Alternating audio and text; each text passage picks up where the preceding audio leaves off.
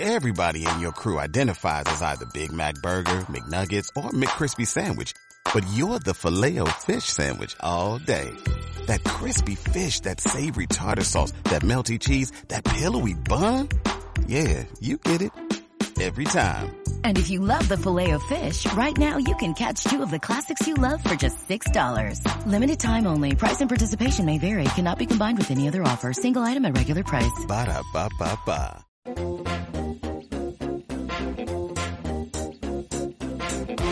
Esto es Visión Global con Gema González.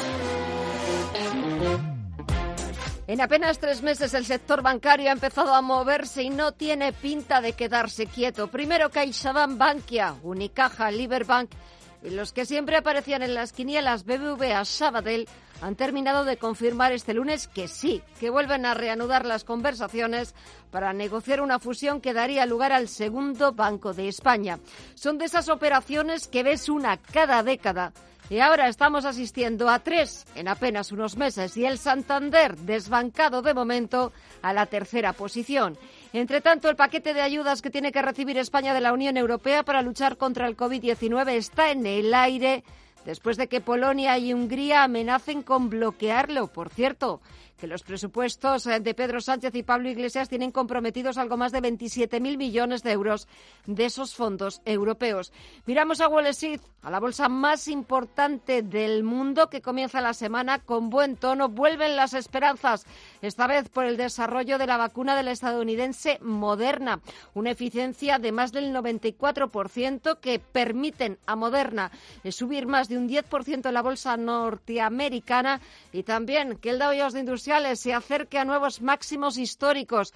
Está subiendo algo más de un 1%, 313, punto arriba, 313 puntos arriba, hasta los 29.793 puntos. El SP500 suma un 0,67% en los 3.609 puntos y tenemos con subidas algo más moderadas a todo el sector tecnológico. El Nasdaq 100 repunta un tímido 0,14% hasta los 11.954 puntos. Echamos un vistazo a los valores. Apple está subiendo, pero también de forma bastante moderada, un 0,39%. Intel sube algo más de un punto porcentual o Cisco, que está subiendo más de un 2%.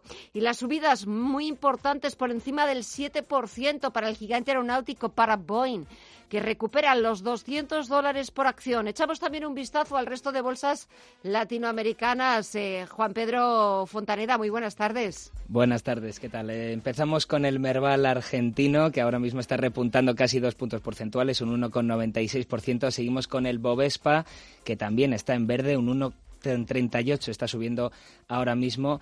En Chile, el IPSA también en verde, un 1% está subiendo. Y terminamos en México, también en verde, todos en verde hoy, un 1,13%. Echamos un vistazo también al mercado de divisas para ver cómo el euro se refuerza por encima de los 1,18 dólares. Echamos un vistazo en tiempo real y se cambia la divisa comunitaria por 1,1843 dólares, mientras que la libra en los 1,31 dólares a pesar de la amenaza que supone la cuenta atrás para el Brexit. Si echamos un vistazo al mercado de materias primas, los datos macro publicados en China y el récord histórico de producción en las refinerías del gigante asiático constatan la recuperación de la demanda de crudo en Asia.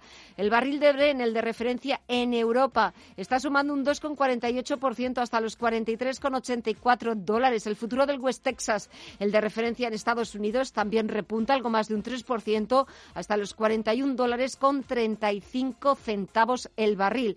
Nos falta por conocer el precio del oro. Está, está retrocediendo un tímido 0,02% en los 1.886 dólares y buen comienzo de semana para las principales criptomonedas. Está subiendo más de un 5,5% el Bitcoin en los 16.793 dólares. El Ethereum también está subiendo un 3,68%, se cambia a 462,45 dólares. Y también el Ripple está subiendo más de un 6,7% hasta los 28 centavos de dólar. Así están los mercados y toca buscar el análisis.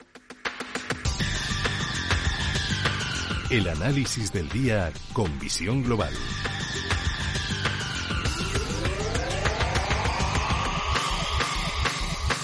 Y saludamos a José Ignacio Gutiérrez Lasso, que es presidente de MG Valores. José Ignacio, muy buenas noches. Muy buenas noches, Gemma. Bueno, en estos, en estos 15 días que no habíamos tenido la oportunidad de, volver a hablar por la programación especial de festivos del día 2 de noviembre y del día 9, la cantidad de cosas que han pasado. Muchas y yo creo que algunas positivas, ¿no? Entre otras cosas, la marcha de la bolsa, que lógicamente al calor de las noticias que llegaban de los eh, productores de vacunas, pues eh, ha empezado una carrera alcista que yo me imagino que en cualquier momento se parará, vamos, se parará, puede que momentáneamente, pero no creo que sea ah, muy ah, sostenible lo de cada semana mm, ir subiendo un 13%, vamos.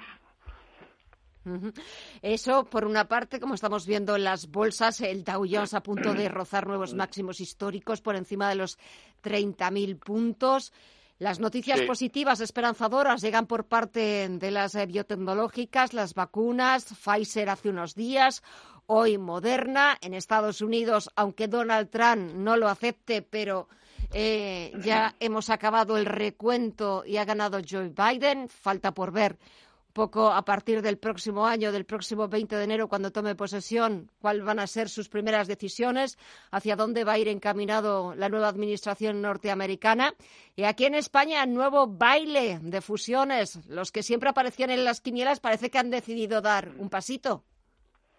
Sí, efectivamente, vamos. BBVA y, y Sabadell concretamente ya han iniciado han iniciado conversaciones. De hecho, la pista nos la dio, perdón, el BBV cuando ha vendido por cerca de 10.000 millones, pues todo su negocio en, lo que se llama el, el cinturón del sol de, de, Estados Unidos, fundamentalmente en el estado de Texas, y, y bueno, ha hecho cash para tener un remanente para en cualquier momento pues poder pagar lo que sería, aquí se llamará fusión, pero ya sabemos todos que eso al final termina siendo una absorción. Y bueno, pues para poder pagar, yo creo que la operación es buena para los dos. Y además tengo la sospecha de que viene más o menos, no digo obligada, pero sí muy fuertemente recomendada por Bruselas. Porque Bruselas y sobre todo la European Bank Authority están eh, empeñados y yo creo que con razón en bajar el número de bancos que hay en Europa que a todas luces parece excesivo y con falta digamos de, tamaño para jugar un papel en, en un mundo globalizado lo queramos o no lo queramos. Y, y entonces, bueno, pues no, yo creo que es el primer paso y yo creo que también veremos otros. Seguro que, que, veremos otros porque es cierto que en apenas unos meses estamos asistiendo a ese baile de, de fusiones, absorciones, CaixaBank Bankia, Unicaja Liberbank, ahora dos que siempre aparecían en las quinielas, y que de llevarse a cabo esa fusión, esa absorción, falta por conocer los detalles y si llegan a buen puerto las conversaciones. Lo que sabemos es que las han reanudado, que ya han contratado a bancos de, inversión para que les asesoren. Es cierto que de momento tenemos el primer banco, sería esa nueva CaixaBank, el segundo gran banco de España sería el que saliera de BBVA Sabadell y Santander se queda en tercera posición. Bueno, sí, claro. Y, dudo mucho que una señora apellidada Botín, con el, la, sangre Botín, eh, vaya a ser tercera. Yo creo que intentará algo para ser primera. Vamos, o por lo menos para, para no estar con dos por delante, que de alguna forma pues, pues han sido eh, bastante, bueno, han sido su competencia durante mucho tiempo. Y claro, pues, pues eh, esa posición les da, les da un, un plus de, de, autoridad frente a Banco Santander que eh, en estos momentos lo único que ha hecho ha sido anunciar un ERE de 4.000 empleados, y el cierre de mil y pico oficinas. O sea, eh, digamos que un poco es una noticia de declive y lógicamente eh, tenderá a reponerse y, volver a la ofensiva. Esperemos a ver eh, próximos movimientos, que como tú muy bien has dicho, José Ignacio, seguro que, va a haber más movimientos en el, en el sector financiero. Y es posible que los haya incluso internacionales, es decir, transnacionales dentro de lo que es la Unión Europea, que es lo que más desearía eh, Bruselas concretamente. Y el Banco Central Europeo también, porque eh, el su vicepresidente Luis de Guindos, eh, cada vez que tiene la oportunidad, no hace nada más que insistir en las bonanzas y en las ventajas de, de, esas, de esos movimientos de concentración, de consolidación del sector financiero e incluso pues, de abrir un poquito más las puertas y abrir un poquito más las fronteras. Bueno, nos queda poquito para despedir este 2020, que es verdad que es un año que, deberíamos quizás olvidar, eh, pero es cierto que no sé si preguntarte si vamos a asistir este año al rally de Navidad típico. O, o, un poco quizás ese rally va a venir de lo que decida la señora Lagarde en la última reunión del año. Lo ha puesto todo en esa cesta. Pues sí, yo creo que se reúnen el día 10 y 11 de diciembre, esas son las reuniones del Banco Central Europeo, y efectivamente yo creo que es un año muy atípico y probablemente, o sea, en el que nadie nos atrevemos a hacer la más mínima apuesta sobre qué puede pasar porque no se parece a ningún otro año. Yo creo que sería lógico que esperáramos a la señora uh, Lagarde y hacia mediados de, diciembre, pero eh, tampoco hay que olvidar que bueno seguirán saliendo noticias mm, positivas por parte de laboratorios, etcétera, etcétera, con lo cual yo no sé si después de estas subidas del 13-14 eh, por ciento podemos pedir mucho más a un rally de Navidad. Así es sencillo. Yo creo que estaremos en un tono sostenido porque por fin, por fin estamos atisbando algo de, luz al final del túnel, lo cual no quiere decir que una vez que se haya, que hayamos acabado con el coronavirus, pues probablemente, o por lo menos con, con la malignidad del coronavirus en cuanto a infeccioso en el mes de mayo o en el mes de junio etcétera, no tengamos en cuenta una, o ahí esté presente, mejor dicho, una crisis eh, económica, por lo menos en el caso español, muy, muy, muy, muy seria. Y esa no se cura con vacunas. No, me temo que no, que no se cura con vacunas y sobre todo si, si Polonia y Hungría empiezan a poner trabas y empiezan a amenazar con bloquear esos fondos europeos. Sí, pero eso es un eso es un movimiento de distracción. Ellos han tenido unas sanciones precisamente por no respetar el Estado de Derecho, cosa que eh, con la que nos amenazó también a nosotros por el tema de lo que Sánchez quiso hacer con el eh, con la renovación del poder judicial. y, y entonces yo creo que lo que se trata ahora muy bien es de nosotros vetamos pero, oiga, vamos a negociar lo de las sanciones. Yo creo que es, es simplemente algo para llegar a una solución intermedia, lo cual no quiere decir que no vaya a haber retrasos. Seguro que los hay. Mm. Pues veremos a ver cómo va, cómo vamos despidiendo este 2020. José Ignacio Gutiérrez Lasso, presidente de MG Valores. Un placer volver a hablar contigo los lunes. Que tengas una buena semana. Cuídate mucho y hasta la próxima. Un fuerte abrazo. Igualmente, Gema. Visión global. Los mercados. Bontobel Asset Management patrocina este espacio. Echamos un vistazo a lo que ha pasado este lunes en el resto de bolsas europeas. El IBEX 35 roza los 8.000 puntos, está en máximos de ocho meses. Y es que aparte de la efectividad de la vacuna de la estadounidense Moderna, en el selectivo han tirado los bancos y sobre todo dos Sabadell, que ha subido un 24,59%, y el BBVA, que ha sumado un 15,2%. Las dos entidades negocian su fusión para crear, Pedro, el segundo Banco de España, que antes te llamaba Juan Pedro, es Pedro López Fontaneda. Pedro, cuéntanos esa fusión un poco. Todavía no conocemos los detalles, están negociando, pero vamos a ponerle números a esa operación. El nuevo gigante bancario tendría un volumen de 611.043 millones de euros en activos solo por detrás de la nueva CaixaBank Bankia. Tendría más de 47.000 empleados a la espera de que la entidad resultante lleve a cabo ajustes de plantilla. Como decíamos, BBVA y Sabadell han confirmado esas conversaciones en dos hechos relevantes que han remitido a la Comisión Nacional del Mercado de Valores después de que las quinielas volvieran a activarse tras la venta por parte del BBVA de su filial en Estados Unidos al fondo PNC por 9.700 millones de euros. El banco sale de Estados Unidos con fuertes plusvalías tres años después de su llegada en una de las grandes operaciones recientes de la banca española. El precio se pagará totalmente en efectivo y está previsto que la operación se cierre a mediados de 2021. Carlos Torres es el presidente de BBVA.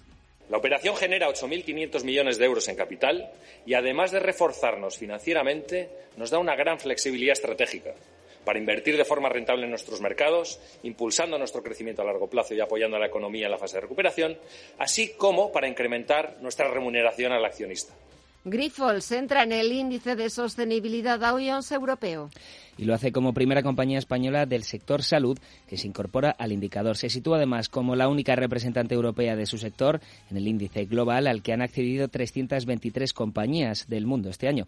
En el caso de Grifols, la compañía alcanza la máxima puntuación, 100 puntos en los aspectos de reporte ambiental y reporte social. Iberia busca reanimar el viaje de negocios. El puente aéreo sube de 24 a 43 frecuencias semanales. Esto es subir una media de siete viajes diarios entre Madrid y Barcelona. Antes de la pandemia, la Madrid-Barcelona era la ruta doméstica con mayor oferta de asientos de Europa, con 3,6 millones de asientos anuales. Para Iberia ha sido siempre un emblema que no ha dejado de atender pese a la presión competitiva del AVE, que ha llegado a superar el 60% de cuota en ese corredor frente al avión. Sebastián Albella renuncia a seguir como presidente de la CNMV. Su mandato finaliza este mes después de cuatro años. Y así se lo habría comunicado a la vicepresidenta Nadia Calviño hace algunas semanas. El gobierno tendría que tomar una decisión acerca de su continuidad y todavía no se había pronunciado al respecto. Hasta ahora no se había mostrado ningún interés en prorrogar a la actual cúpula de la Comisión Nacional del Mercado de Valores, en la que Ana María Martínez Pina ocupa la vicepresidencia y que tampoco repetirá en el cargo. Y Carlos Martínez Echavarrí abandona el Consejo del Corte Inglés tras 28 años. El directivo, una de las personas de confianza de Isidoro Álvarez en su etapa como presidente del Corte Inglés,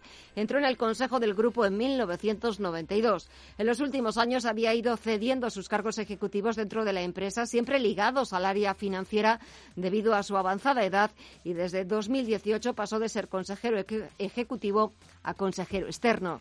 Y terminamos con un apunte de la renta fija. Las primas de riesgo también recogen los efectos de una mayor confianza de los mercados. La de España baja al entorno de los 65 puntos básicos con el interés exigido al bono español a 10 años en niveles inferiores de nuevo al 0,10%. Bontobel Asset Management ha patrocinado este espacio. Bontobel Asset Management calidad suiza con el objetivo de obtener rendimientos superiores a largo plazo. En Bontobel Asset Management siempre estamos a la vanguardia de las inversiones activas en bonos y acciones. Para más información, entre en nuestra página web bontobel.com barra am. Bontobel Asset Management, su especialista global en fondos de inversión.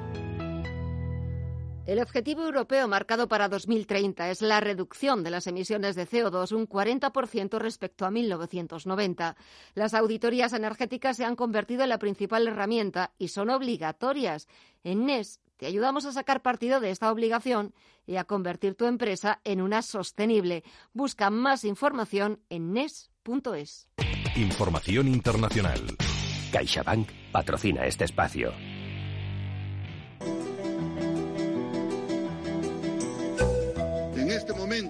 Donde el país atraviesa una de las más grandes crisis políticas, que presento mi renuncia irrevocable del cargo de presidente de la República. Tal y como acabamos de escuchar, Manuel Merino dimitió ayer de su puesto de presidente de Perú. El Congreso había pedido su renuncia inmediata tras días de protestas reprimidas con fuerza por la policía peruana que han dejado dos muertos y cientos de heridos.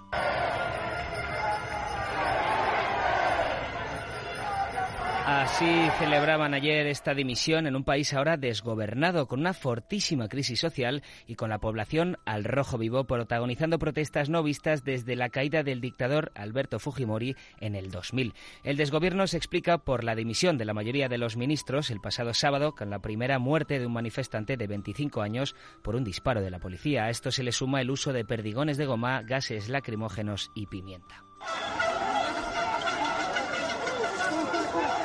Por si fuera poco, el Congreso ha rechazado la elección de Rocío Silva Santisteban como presidenta, de consenso, según ella, que hubiera sido la primera mujer en presidir Perú. Pero la negativa ha dejado al país en el desgobierno a la espera de otra lista de consenso.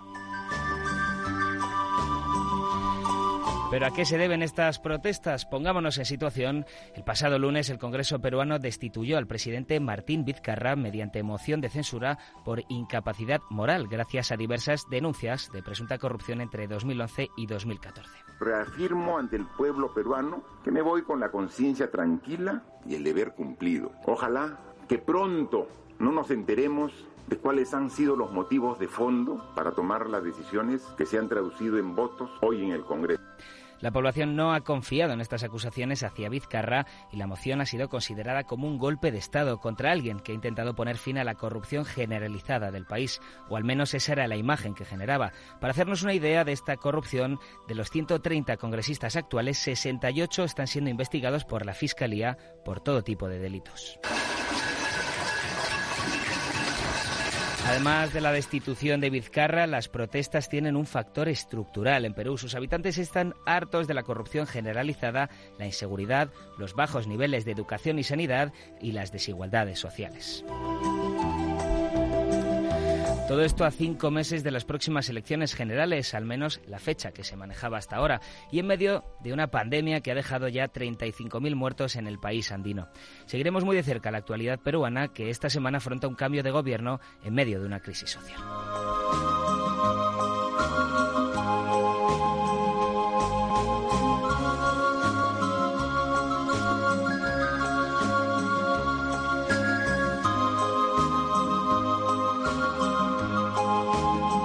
CaixaBank ha patrocinado este espacio. CaixaBank, mejor banca privada en España por sexto año consecutivo. En los últimos seis años, primero Euromoney y ahora The Banker nos han reconocido por nuestro modelo de banca privada que ayuda a tomar decisiones complejas de la forma más sencilla. Gracias a nuestros clientes por su confianza. CaixaBank, escuchar, hablar, hacer. ¿Quieres saber de mercados lo mismo que los gestores y analistas profesionales? ¿Quieres estar al día de todas las tendencias, productos y análisis macro y micro? Entra en zonavalue.tv y accede a la mayor plataforma formativa y de análisis en castellano. Aprende todo lo que quieres conociendo directamente lo que hacen y piensan los profesionales nacionales e internacionales. Zonavalue.tv rompe las distancias entre tú y los profesionales de los mercados.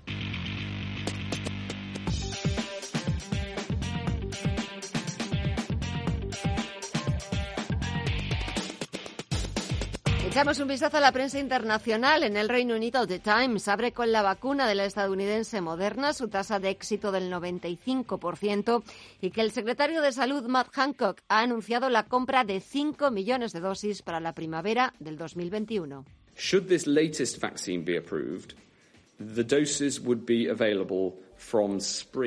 The Guardian cuenta cómo el primer ministro Boris Johnson y otros parlamentarios Tories han tenido que autoaislarse después de un evento celebrado el 10 del Downing Street, en el que habría participado un diputado que ha dado positivo. Johnson dice que él se encuentra bien de salud.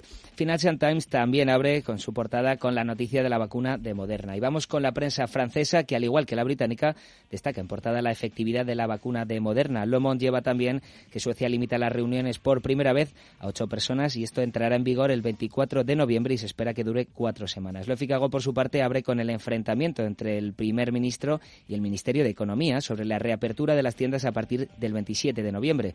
El ministro de Economía, Bruno Le Maire, sigue pidiendo un alivio del confinamiento y Jean Castex no parece estar muy de acuerdo. El Les Eco llevan la protesta del Partido Ecologista Los Verdes que exigen el libre acceso a la naturaleza. Y en Alemania, el Frankfurter Allgemeine titula Estamos ante una grave crisis tras el bloqueo de Polonia y Hungría. El paquete de ayudas de la Unión Europea de 750.000 millones de euros, un bloqueo que podría afectar seriamente a Italia y España.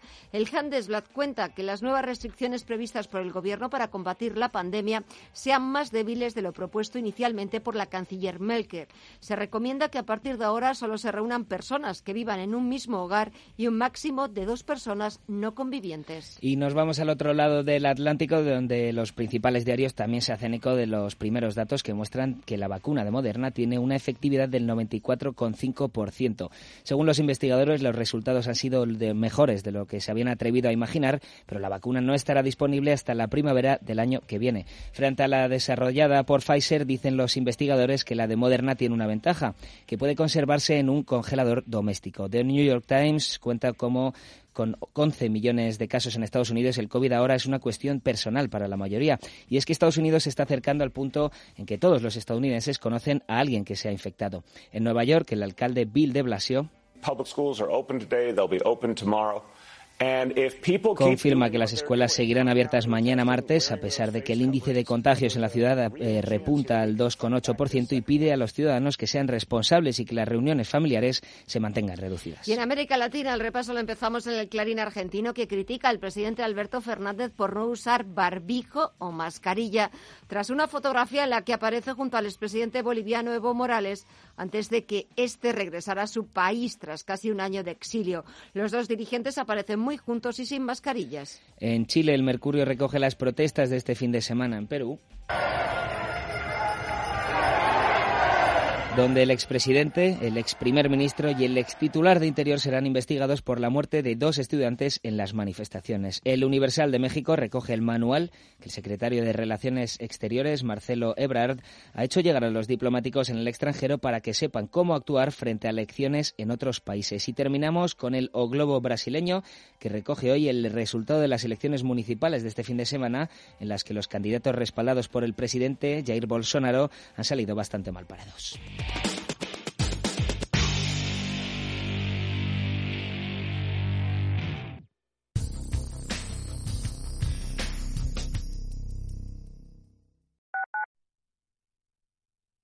Al principio pensaba, lo alquilo, no lo alquilo, lo alquilo, no lo alquilo. Luego, con renta garantizada, pensé, lo alquilo.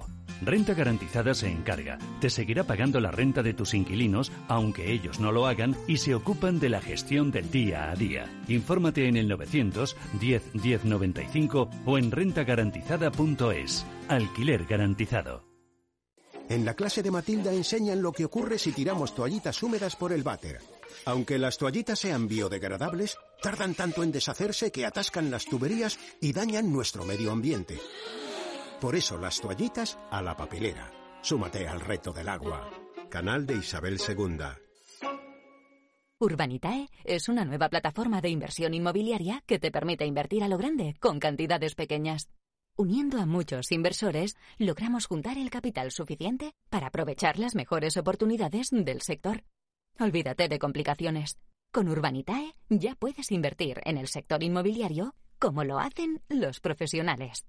Oliver y Alcázar, especialistas en implantología de carga inmediata, trae a España los implantes corticales, indicados para pacientes con reabsorciones extremas de hueso, sin necesidad de injertos óseos, prótesis definitiva en menos de un mes y al mismo precio que los implantes tradicionales. Confía en Oliver y Alcázar y vuelva a sonreír. Primera consulta gratuita en el 91 564 6686 o en oliverialcázar.com. Poseemos todos los equipos y garantías garantías de seguridad para nuestros pacientes frente al COVID-19.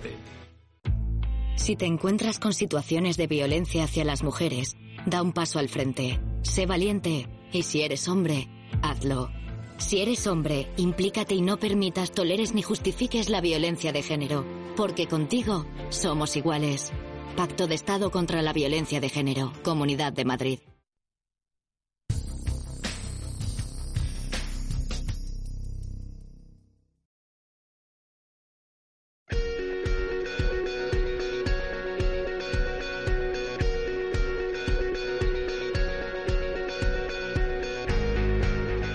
Visión Global, la entrevista del día. España figura entre los países más golpeados por la pandemia en pérdida de turistas internacionales y de los ingresos que estos generan. Según los últimos datos oficiales del Instituto Nacional de Estadística, entre enero y septiembre llegaron a territorio español un total de 16,8 millones de extranjeros. Es casi un 75% menos que en el mismo periodo de 2019, que fue un año un año récord. Estamos hablando de 50 millones de turistas menos. Por cierto que también el turismo va a recibir 3.400 millones directos del Fondo de Reconstrucción. El sector, el sector turístico, el sector turismo muy golpeado y todas las industrias relacionadas con el sector turismo, desde la restauración, eh, bares, restaurantes, pero también los hoteles. Y por ello hemos invitado esta noche a Gabriel García Alonso, es el presidente de la Asociación Empresarial Hotelera de Madrid. Señor García Alonso, muy buenas noches. Buenas noches y gracias por la llamada. ¿Me permite tutearle? Sí, sí, sí, sí. Muchísimas, muchísimas gracias. Lo primero, bueno, también felicitarte porque el pasado 26 de octubre salió reelegido al frente de la patronal de los hoteleros madrileños. Eh, y quería, pues, queríamos hablar contigo pues de esa reelección al frente de los hoteleros madrileños y sobre todo en estos momentos que nos está tocando vivir tan difíciles para el ciudadano de a pie, pero para los hoteleros todavía muchísimo más. ¿Cómo lo lleváis? Pues bueno, la verdad es que el sector hotelero eh, yo creo que atraviesa una situación dramática, yo diría sin precedentes, y desde luego nos urge eh, que haya medidas concretas para al menos poder sobrevivir. Y en esta situación, lógicamente, pues eh, en esta reelección yo creo que el, sentido de la responsabilidad no es el momento más oportuno y he decidido seguir y continuar porque prefiero dar la batalla en este tema ya que llevaba recorrido una parte de la pandemia. Eh, dar la batalla, no hay que quedarse con las eh, manos cruzadas, hay que seguir eh, batallando frente a este virus, porque es cierto que el sector ha hecho los deberes para prepararse frente al coronavirus, para acoger a los viajeros con las mayores eh, garantías. Un poco las perspectivas. Es cierto que ya estamos a punto de terminar este 2020. Quizás haya que empezar a pensar, Gabriel, en 2021. Pues sí, hombre, nosotros ya estamos eh, con la noticia sobre la vacuna. Ha sido una inyección de optimismo que a la que estábamos obligados y que estábamos pensando. Lo que pasa que no teníamos una fecha y ahora pensamos sobre todo que la vuelta del turismo internacional se podrá producir a partir de la primavera y ya nos estamos preparando para ello. Eh, y aunque las medidas de tipo sanitario las venimos eh, practicando y cumpliendo desde el primer día, eh, estamos pensando ya en, en el, el posible recuperación poco a poco de la situación, porque partíamos de una situación en Madrid inmejorable, mm. iba a ser el año récord, y bueno, da la casualidad, la mala suerte, que hemos tenido em, por medio este evento casi inesperado. Pero bueno, hay que ser optimista y, tirar del carro. Hay que ser optimistas, hay que intentar eh, sacar eh, pues, conclusiones o intentar aprender las lecciones que nos pueda dejar esta pandemia de cómo estar preparado pues para, para algo totalmente inesperado y que nos, nos ha pillado a todos absolutamente con, con, el pie cambiado. Hay que renovarse, hay que volver a repensar en el negocio y los hoteles, y sobre todo los hoteles aquí en Madrid lo están haciendo porque poquito a poco, de forma paulatina, Gabriel, van recuperando esa actividad que tanto echamos en falta. Bueno, muy despacio y, hay que tener en cuenta que eh, recientemente estuvimos otra vez confinados y estuvo prohibido el acceso a Madrid. Eh, yo creo que nosotros estamos ya pensando en más adelante, pero la verdad es que el sector eh, urge medidas para sobrevivir, porque independientemente de que nos podamos recuperar o podamos, no vamos a poder aguantar, porque hoy por hoy eh, hay que tener en cuenta que eh, ingresos prácticamente cero. Como ha dado el dato Excel Tour, las pérdidas del sector del turismo en general son de 120.000 millones. ¿eh? Y eso yo creo que es muy fuerte. El turismo internacional hoy por hoy no puede venir. sabemos que hay barreras para de entrada, es muy difícil y bueno, pues estamos esperando y preparándonos para cuando se abra definitivamente todas las fronteras e incluso haya un modo de transporte, porque la aviación también, como todos sabemos, está también en una situación muy crítica, muy crítica. No hay vuelos. No, exactamente, no, no, no hay vuelos, no, no llegan turistas internacionales. Es cierto que Madrid o el turismo en Madrid estaba siendo verdaderamente eh, inmejorable con cifras con cifras espectaculares no solamente de turistas extranjeros sino lo que es también el turismo de convenciones de ferias de congresos de reuniones de negocios de eventos eh, que todo eso se va a se retomará eh, cuando la situación sanitaria lo vaya permitiendo. Hablabas Gabriel de cifras trágicas y tremendas de las pérdidas del sector hotelero, pérdidas eh, económicas porque no hay ingresos, pero también pérdidas de empleo. Es que hay muchísima gente que está trabajando en este sector. Bueno, de momento como eh, eh, en, ERTE, en este sector, es el que más número de personas, de trabajadores tenemos en, ERTE y no quisiéramos eh, que tener que recurrir a, los seres una vez que la situación mejore. Eh, por eso es importante, muy importante, que las administraciones eh, sean conscientes y ayuden precisamente con medidas concretas en cómo poderse vivir. Y en este sentido, pues tenemos solicitados mm, medidas de tipo mm, fiscal eh, y con bonificaciones y reducciones de impuestos.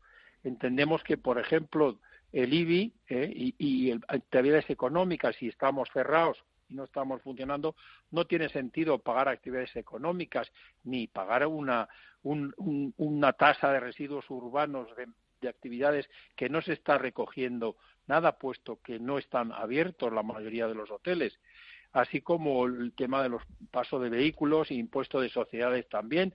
El próxima, la próxima semana tocará eh, la moratoria de los impuestos que se había dado a la, a la pequeña y mediana empresa eh, con, va a vencer y van a tener que pagar unos impuestos sin tener liquidez para ello. Yo creo que la Administración debía plantearse una prórroga de, este pago o ayudas de algún tipo que realmente no estamos teniendo. Se habla mucho, pero hoy por hoy la verdad que el sector no ha tenido ayudas directas como sí han tenido en Francia, en Alemania, en algunos otros países. Eh, la mediana y pequeña empresa eh, no está teniendo ayuda y en general, en general nadie está teniendo ayudas en el sector hotelero. Es lo que, lo que iba a preguntarte, Gabriel. Eh, estabas, estáis reclamando, eh, tú como presidente de la Asociación Empresarial Hotelera de Madrid, reclamando medidas, reclamando ayudas para que el sector sobreviva. Estamos hablando de supervivencia, no estamos hablando ya de, no estamos hablando ya de obtener eh, superávit o de obtener eh, récord de, recaudación, sino estamos hablando de la supervivencia de un sector que, contrata a miles de, personas que, dependen de la supervivencia supervivencia de, los hoteles. Iba a preguntarte ya para terminar cómo iban precisamente esas ayudas o esas peticiones que desde el sector estáis haciendo a la Administración autonómica, a la Administración estatal. Y, claro, estamos en las autonómicas, en los ayuntamientos. pues mira, eh, de, momento lo que sí puedo decir que van muy despacio, muy despacio. Eh, el Ayuntamiento de Madrid ah, en su día, eh, al principio de la pandemia, nos concedió un 25% de bonificación en, el IBI, pero claro, eh, nosotros pensábamos que esto duraría seis o siete meses, pero ya vamos a ver que el, año va a finalizar así y estamos pidiendo una bonificación como mínimo del tiempo que estemos cerrados. ¿eh? Pues y recogida de basuras y al mismo tiempo estamos también pendientes de las, las ayudas europeas ¿eh? Y, bueno, están pendientes de que se definan. Se ha presentado hoy, por el, el, gobierno ha presentado el plan de recuperación y, resiliencia, ¿eh? pero bueno, pues eh, es un programa a muy largo plazo en el que tendremos que en un plazo de un mes presentar proyectos, pero tenemos que tener en cuenta que solamente es para eh, eh, la aportación sería de un 25% de esos proyectos. Mm. Y en una situación en que las empresas se encuentran bajo mínimos, la verdad que eh, es complicado poder acudir a ello. quisiéramos que hubiera ayudas directas, como ha habido en Francia, que con 18.000 millones que se han destinado al sector del turismo, o como ha habido en Alemania, incluso también una ayuda como está habiendo en muchísimos o en casi todos los países europeos de bajada del IVA. Pero mm, nosotros, en ese sentido, puedo decir, teniendo en cuenta que además el turismo es esencial en este país porque representa aproximadamente un 14% del PIB y más de un 15, casi un 16% de los puestos de trabajo, realmente se nos hace muy difícil por supuesto, Claro, y hay que, hay que echar una mano, hay que ayudar en lo, que se pueda o, por lo menos escuchar las exigencias de un sector básico y fundamental para, para no, no solamente ya para la economía española, sino para la recuperación, para cuando consigamos eh, salir de esta, de esta situación. Gabriel García Alonso. Y perdona, lo que es muy importante, el mantenimiento de los puestos de Exactamente. trabajo. Importantísimo. Por supuesto. Importantísimo. Gabriel García Alonso, presidente de la Asociación Empresarial Hotelera de Madrid. Aquí tenéis nuestros micrófonos para lo que necesitéis, en, los que, en lo que os podamos ayudar, aquí nos tenéis. Muchísimas gracias, muchos ánimos y a no perder la esperanza. Pues muchísimas gracias porque hacéis honor a vuestro nombre de Intereconomía. gracias, Gabriel. ¿eh? Un placer. Hasta luego, hasta luego.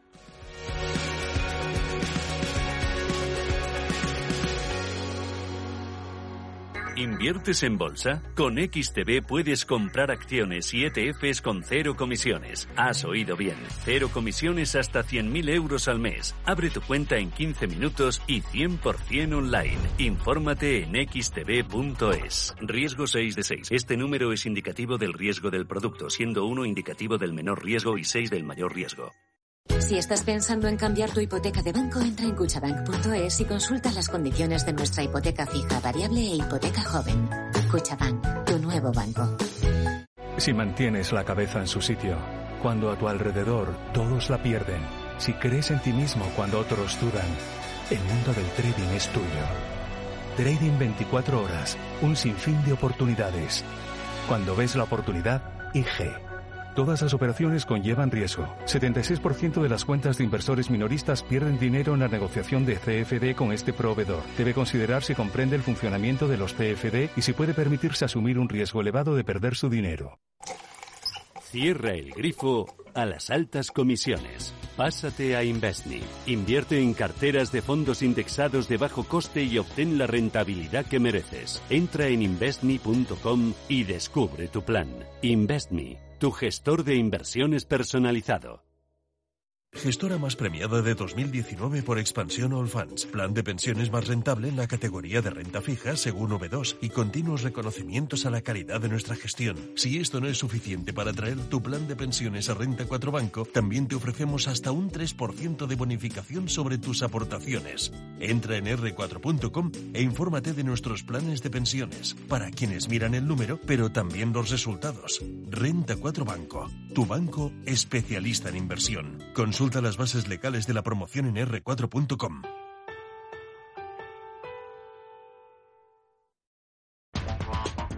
En Visión Global, la tertulia de los negocios. Pasan 47 minutos de las 9 de la noche, una hora menos en la comunidad canaria, y comenzamos nuestro tiempo de tertulia. Comienzo saludando a Miguel Villarejo de Actualidad Económica. Miguel, muy buenas noches. Hola, muy buenas noches, Gemma. ¿Qué tal todo? Bien, ¿qué tal estáis vosotros? ¿Todo bien? Todo bien, todo, bien, afortunadamente. Afortunadamente, me alegro. esperando a ver si, si, aguantamos hasta que llegue la vacuna. Sí, a ver si, si aguantamos. Al final, ojalá que sea así, nos vamos a saber por cuál decidirnos, porque es verdad que eh, pues la semana pasada Pfizer eh, anunció una efectividad eh, de más del 90%, Moderna hoy más del 95%. Bueno, eso me imagino que, siempre, siempre es positivo, que, haya las dosis suficientes, sobre todo pues para, para en una primera etapa, en una primera fase, bueno, pues que las personas eh, pues más delicadas, los grupos de riesgo, pues puedan, puedan tener eh, esa, esa vacuna, que es verdad que estará eh, pues hacia la primavera del próximo año. Estamos intentando hablar con Rafael Moreno en unos eh, minutos a ver si, si podemos hablar con él. Miguel, es verdad que, que esas vacunas eh, devuelven un poquito el optimismo, devuelven un poquito la esperanza en un año que, que, casi dan ganas de arrancar del calendario ese mes y pico que nos queda y empezar 2021 a ver si las cosas mejoran un poquito. Sí, sí, hoy, hoy me llegaba uno de esos WhatsApp que decía que, que hay vinos que mejoran con, con los años. Sí, me ha llegado a mí también, este sí. Que, que, mejoran con el vino. Sí. que verdaderamente no hay, no hay por dónde cogerlo. Si ha sido un año malo, yo, mm, con efectivamente, pero esta, este anuncio de Moderna se parece un poco a la, a la película de los hermanos Marx, ¿no? De, de y, y un huevo duro. Esto, uno pedía una cosa y el otro y un huevo duro. Bueno, pues esto parece el otro, uno dice 90% de eficacia y el otro dice 95. Y ahora saldrá otro que dirá 97 y otro dirá 105. Yo creo que, que estamos en una fase, yo creo que durante estas semanas atrás eh, estábamos eh, innecesariamente dominados por el pesimismo. Entiendo Sí. que las cifras no acompañaban esto y que la- habíamos de repente habían desaparecido del horizonte las vacunas después de explicarnos esto durante todo el todo el verano que las vacunas estarían a finales de año pues de repente se había dejado de hablar de las vacunas las cifras de contagios y de, y de hospitalizados y de y de ingresados en UCI y de muertos estaban subiendo de nuevo y estábamos sumidos y vamos estaban revisando a la baja todas todas las previsiones de crecimiento. El cuarto trimestre que se suponía que iba a ser de, de crecimiento, ya todo el mundo hablaba de incluso de contracción. Esto, y yo creo que era un, un nivel de, de pesimismo excesivo, porque, el- porque lo que ha demostrado el, el ser humano es que es capaz de adaptarse a cualquier circunstancia. Y nos estábamos adaptando también al coronavirus, con sus más y con sus menos. Y, y, y de repente, en medio de esta situación de, de enorme pesimismo, pues surgen primero Pfizer, luego Moderna, todos anuncian vacunas, todas Sí, son sí. súper efectivas. Bueno, nos hemos ido al, al, al otro, al otro. Esto es un golpe de péndulo. Yo creo que hay que conservar la, la cabeza fría. Las vacunas, acabamos de oír a un representante del gobierno británico decir que tendrán vacunas o, o viales de Moderna para, para la primavera Sí, del año que viene.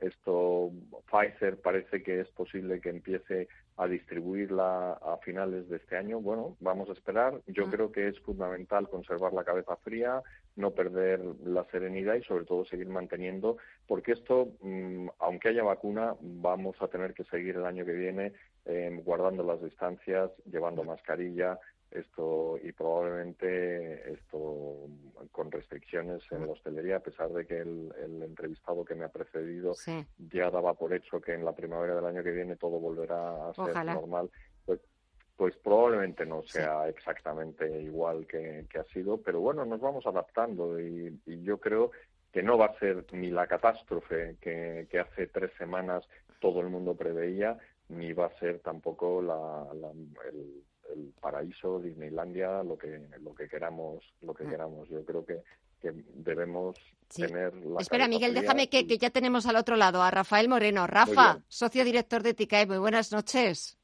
Aquí estaba escuchando, don Miguel, aquí estaba escuchando. Estábamos hablando de, de- de- de las vacunas y Miguel un poco también, es verdad, estoy de acuerdo contigo, Miguel, pedir un poquito de prudencia eh, y de, es verdad que, bueno, mm, dejarnos embriagar, aunque sea unos momentitos, unos minutos, por ese por esas noticias esperanzadoras eh, de que de la efectividad de la vacuna, eh, aunque parece casi una carrera contrarreloj, a ver cuál va a ser la siguiente que, que tenga un 97 o un 100% de efectividad. Y bueno, los rusos dijeron que tenían una vacuna del 100% de efectividad. Y, y bueno, y esperar a ver cómo, cómo terminamos este año y cómo comenzamos 2021, ¿no?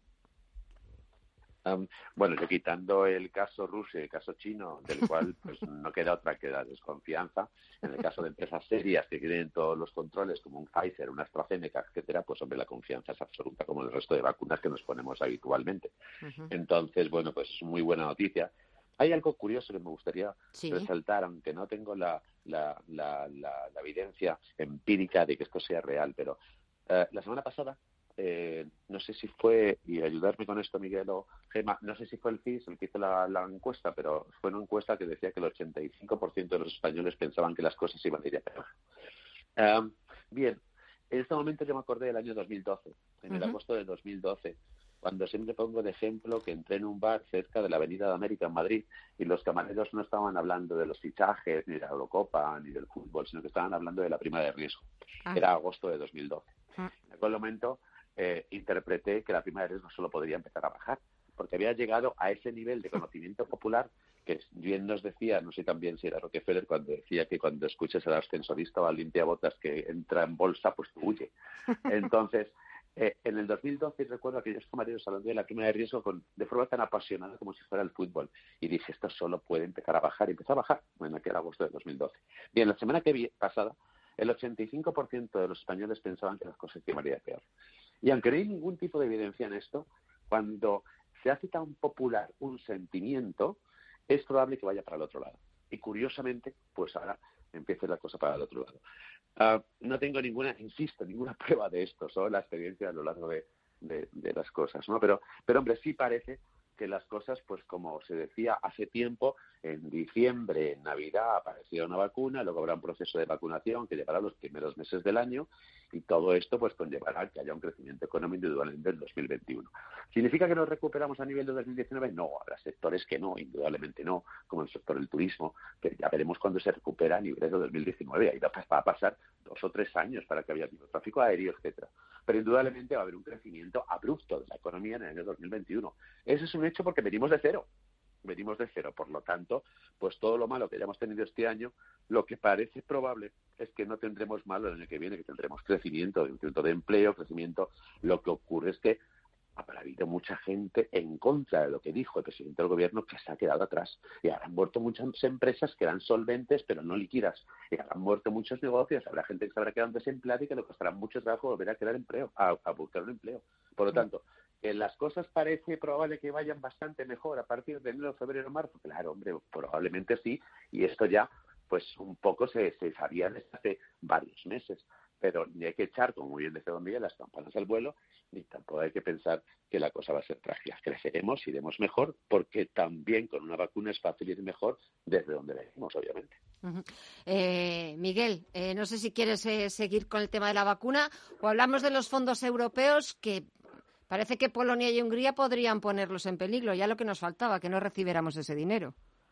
No, bueno, yo creo que esto es, están enseñando los dientes y, bueno, me imagino que lo van a seguir haciendo y yo creo que es mucho más probable que la Unión Europea rebaje sus aspiraciones de control de, de, la, de la calidad democrática a que rebaje los fondos europeos. Yo creo que con las cosas de comer no, no se juega y la propia mm, esto los, húngaros y los polacos estaban esperando esta oportunidad claro el, sistema de, de, aprobación por unanimidad eh, tiene estas estas debilidades y, y, yo mm, vamos mm, me imagino que es que hay que pensar que es verdad es, es, es terrible que el tipo de, reformas, no ya que están llevando a cabo los polacos y los húngaros, sino las que intentaba llevar aquí el España, Y, Podemos, sí. O sea, eso, y además eso a largo plazo es muchísimo más importante que cualquier otra consideración, porque eso es lo que, lo que acaba con la calidad institucional de la que al final depende el crecimiento a largo plazo. Pero esto yo creo que, que la Unión Europea es muy consciente de que si, si, no se sale de esta crisis y no se saldría si no se aprobasen esas ayudas, sencillamente la, toda la arquitectura europea se, se viene abajo, aparte de que mm, habría que pensar en las consecuencias de una recesión que se complicase. Una recesión hasta ahora lo hemos hecho muy bien, comparado con 2008. el, en el primer semestre, las, las, y yo creo que hasta el tercer trimestre, las cifras de quiebras y de concursos de, acreedores en todo el mundo estaban por debajo de, las de 2019. Es decir, que ah, con la expansión monetaria y los impulsos fiscales estaba impidiendo la muerte de un montón de empresas. Es verdad que, como decía Rafa, esa situación no se puede mantener indefinidamente y que, y que eso a largo plazo, pues, vamos, si dura esto unos meses más, pues sencillamente esas empresas se vendrán abajo. Pero lo hemos conseguido. Pero claro, si tú mm, provocas una crisis de esa magnitud, no sé si los polacos y los húngaros serían capaces de hacerlo y, o la Unión Europea de embarcarse en una apuesta, en un juego de la gallina tan, tan brutal, mm, te cargas la Unión Europea, sencillamente. Rafa, me queda menos de un minuto. Sí, sí, lo sé. No, en la misma línea. Simplemente lo que creo es que está bien eh, que Europa ejerza de freno a ciertas eh, conductas que vayan cuando le impere la ley o el Estado del Derecho o la democracia en sí misma, creo que es interesante, es bueno. Y gracias a Dios que estás ahí, sobre todo hablo de España, no tanto de Polonia y Hungría, sino de nuestro propio país, que ejerce de freno. Y el freno muchas veces es el dinero. Es cierto, muchas veces se puede frenar de forma, oye, pues no te doy lo que te tenía prometido si incumples este tipo de cosas. No obstante, en este caso en concreto, pues habrá una cierta presión, habrá una cierta negociación, habrá una cierta, bueno, pues, pues que alguien se comprometa a algo, pero en absoluto eh, frenará el, flujo eh, monetario, porque entonces indudablemente se complicaría la situación infinitamente. Así que no, no creo que tenga influencia a medio plazo. Señores, me quedo sin tiempo. La semana que viene sí que tenemos que hablar de esa posible fusión BBVA-Sabadell. Han reconocido que reanudan las conversaciones y veremos cómo queda ese mapa bancario porque al que le falta mover ficha es al Banco Santander. Miguel, Rafa. la, semana, que viene habrá que hablar del Santander. Exactamente. gracias, gracias a los dos. Cuidaros mucho y hasta la próxima. Un fuerte abrazo. Un fuerte abrazo.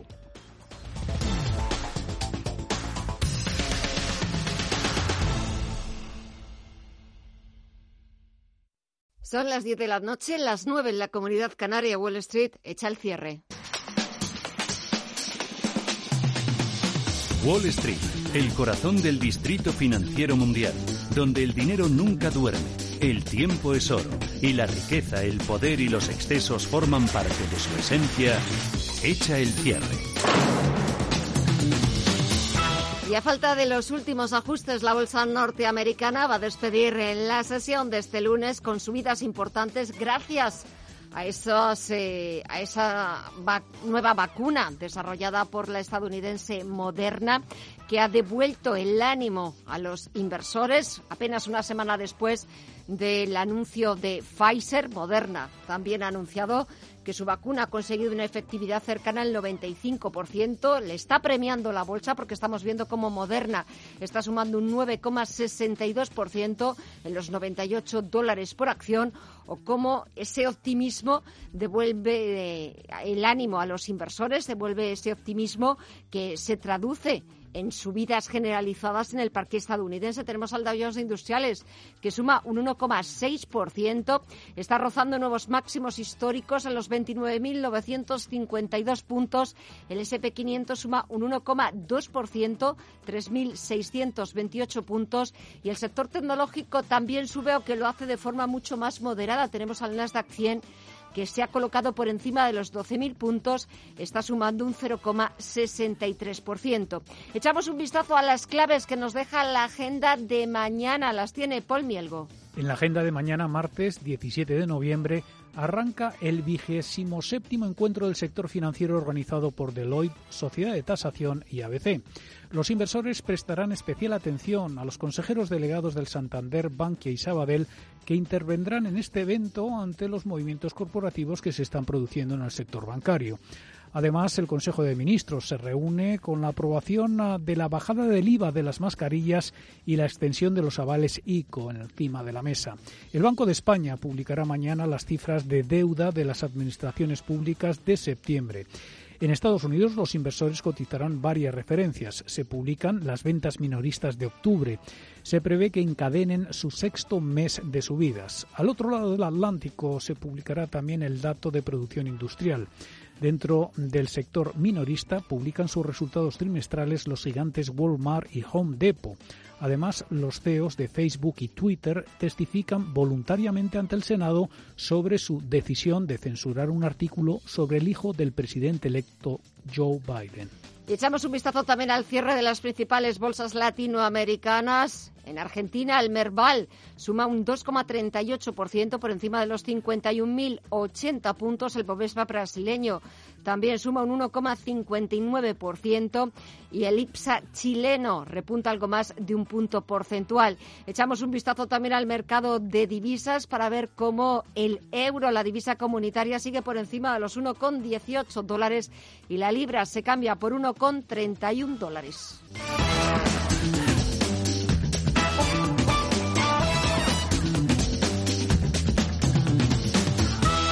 Y nosotros nos despedimos, ponemos punto final a esta edición de lunes de Visión Global de este 16 de noviembre. Mañana volvemos con más información, con más análisis, con las opiniones, como siempre, de los mejores expertos. Hasta entonces, gracias y hasta mañana. En Radio Intereconomía, Visión Global, con Gema González.